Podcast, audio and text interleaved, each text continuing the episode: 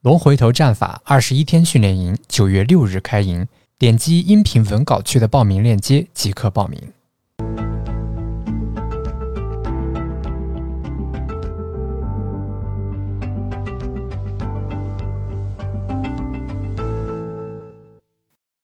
今天是二零二一年九月一号，呃，今天的这个市场啊，非常的暴力啊。一方面呢是，呃，高位的那些主线的股票啊，尤其是周期股啊，大幅度的下跌；另外一方面呢是低位的价值股啊，工程机械、白酒、证券啊、房地产大幅度的上涨。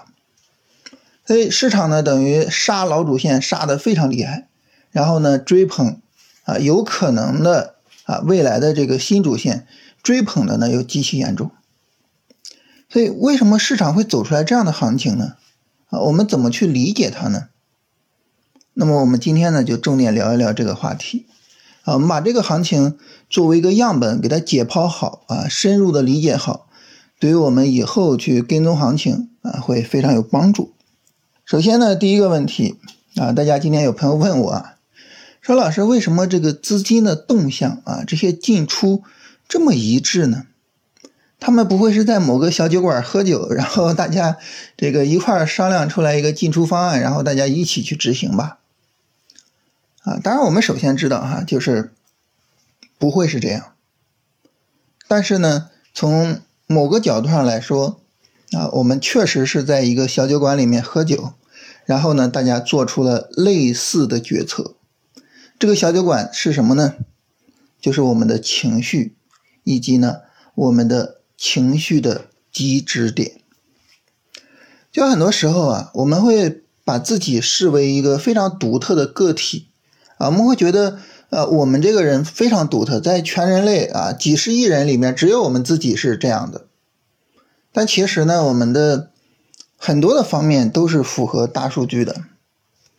你比如说，每个人喝酒。抽烟，或者是像我一样现在晚睡是吧？我现在录这个音频是晚上十一点四十六，啊，都会增加，比如说得那些大病的风险，是吧？那每个人都是这样，啊，这大数据，这是任何一个人都逃脱不了的。那么我们的情绪，我们所能够容忍的情绪的极值，那么我们可以想象，它也是大致上差不多的。所以呢，就当大家开始去杀这些高位股票的时候，他确实是没有约定好，没有说大家在一个小酒馆里喝酒去约定，但是呢，确实是不约而同啊，因为我们的情绪的机制是没有差太多的。那么，当大家不约而同开始杀的时候，这个情绪呢就会有放大的效应。这个放大的效应，它会通过什么去传递呢？首先，第一个，价格下跌引发情绪的恐慌，触及更多人的情绪的极致点。第二个，就是现在越来越多的自动化交易啊，包括我给大家推荐的，我们使用手机软件的条件单，大家的条件单，大家的破位出场的位置可能是差不多的啊，所以这就引发了更多的。更大量的出场，然后呢，就导致杀的会比较厉害啊。当然，反过来就是价值股的拉升也是一样啊，就是可能很多人的极值点都是差不了太多的啊。我之前跟大家聊这个白酒的定投是吧？然后我一直在定投这个白酒。然后那你说，就是为什么我到现在开始去定投白酒了呢？因为我忍不住了。啊，我觉得这么便宜的白酒，肯定是要去做定投的，啊，虽然我不敢 一次性的买入啊，但是呢，定投我是我我我我肯定是敢的，是吧？就大家的极值点呢，就是都差不多了，大家都觉得这个地方还能再跌吗？是吧？不会再跌了吧？那买吧，然后他就，是吧？这个情绪不断累加，然后就导致它的一个大幅度上涨。所以你说这个行情为什么这么暴利呢？那是不是说大家去小酒馆里喝酒约好了呢？肯定不是。但是呢，这个不约而同啊，这个不约而同呢，它可以解释我们很多的这种行情。你比如说，呃，很多朋友就困扰，就为什么我一卖出它就是一个极值点，它就涨起来？我那么重要吗？我这一手两手，主力还看到眼里吗？其实不我们知道，肯定不是说主力在盯着我们的操作，是吧？就是什么呢？就是我们的心理极限和大众和大多数人的心理极限其实都在一个水平上。当我们受不了的时候，当我们要去卖出的时候，其实。就是那些意志不坚定的人啊，意志不坚定的那些大众，普遍的去做卖出的时候，是吧？当我们普遍去卖出了，就意志不坚定的人都卖出了，股票筹码都到了意志坚定、坚定持有的人手里，那这股票呢，除了上涨，它还能干嘛呢？对吧？就是我们把自己视为普通人，视为大众的一员，我们就能够更好的去理解这些行情，以及呢。我们所有人的操作，啊，这是第一个要跟大家聊的话题。第二个呢，我们从主线的角度啊，从强势板块切换的角度来聊一聊，为什么今天的行情如此的暴力？呃，我们一般看这个强势板块的切换哈，你比如说之前啊，我们年后这个主线基本上是碳中和，然后碳中和呢切到了医美。然后后来呢，这个医美和锂电池共存了一段时间，然后又切到锂电池，是吧？就在他们这个切换的过程之中，它可能也会出现就老主线下杀啊，然后呢新主线往上涨，但是它给我们的这个感受啊，就并不像今天就这个视觉这么冲击，哇，这并不是这样啊。那为什么不是这样呢？以前的主线切换和今天的主线切换有什么区别呢？这个呢，我们简单聊一下哈。就是以往的主线切换，它往往是这个形式，就是所有的板块跟随大盘一起，大家拉升回调。啊，在拉升回调的时候呢，这个老主线我们可以非常充裕的在高位出场。出场之后啊，它在一回调的时候呢，老主线跌的比较厉害，是吧？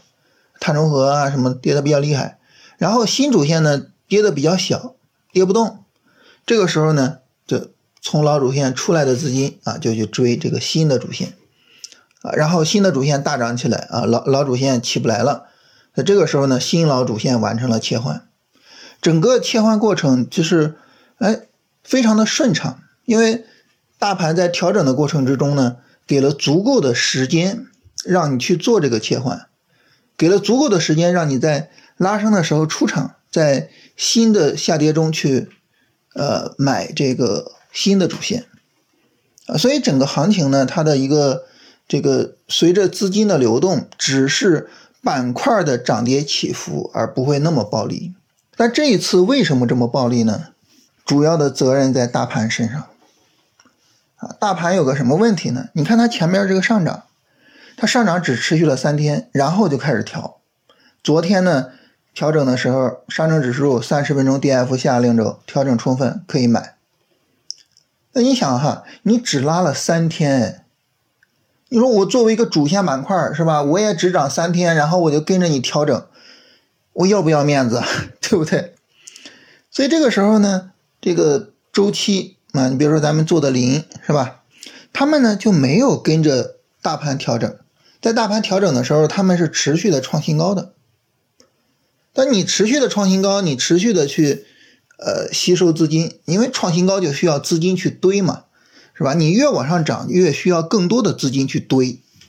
就你吸收了那么多资金，但是我现在大盘调完了，我要涨了，是吧？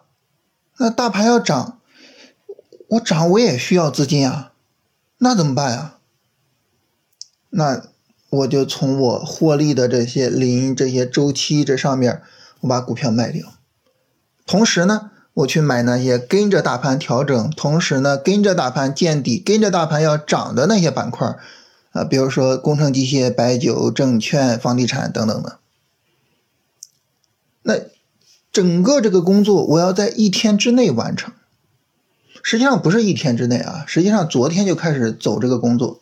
因为大盘调整是在昨天，这个 D F 下零轴是在昨天调完的，是吧？啊，包括我们说我们买股票也是昨天买，对不对？所以呢，就是其实是昨天调完的，其实昨天这个这个市场动向就在动。啊，在新密团里边，狼头聊这个行情啊，他说这个昨天他就说，他说这个市场发生了一个很有意思的一个变化。啊，我搞不清楚原因，但是这个事情很有意思，他说我得好好琢磨琢磨。啊，他昨天琢磨半夜就琢磨这个事儿，最终想明白是咋回事了。他琢磨什么呢？就他突然发现，上海的成交额和深圳的成交额是差不多的。大家可以查一下昨天的成交额，差不多。一般情况来说不是这样，一般情况来说是上海的明显的低于深圳，大概是二比三，但是昨天差不多。哎，这是怎么回事呢？啊，然后呢，研究就发现，就是说资金呢流向了上海的市场。呃，流向了我们刚才所说的什么白酒啊、什么证券呀、什么这些，流向了他们。那资金为什么会流向他们呢？资金是怎么流向他们的呢？